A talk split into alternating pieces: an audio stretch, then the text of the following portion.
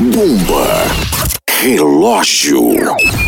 Em que ano o exame de fezes do jogador Gabigol deu negativo? Foi. Foi em 2012. Lembro demais desse resultado. Certa resposta!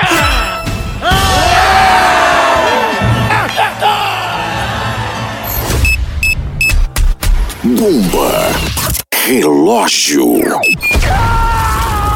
Tchau, au, au, au, almoção.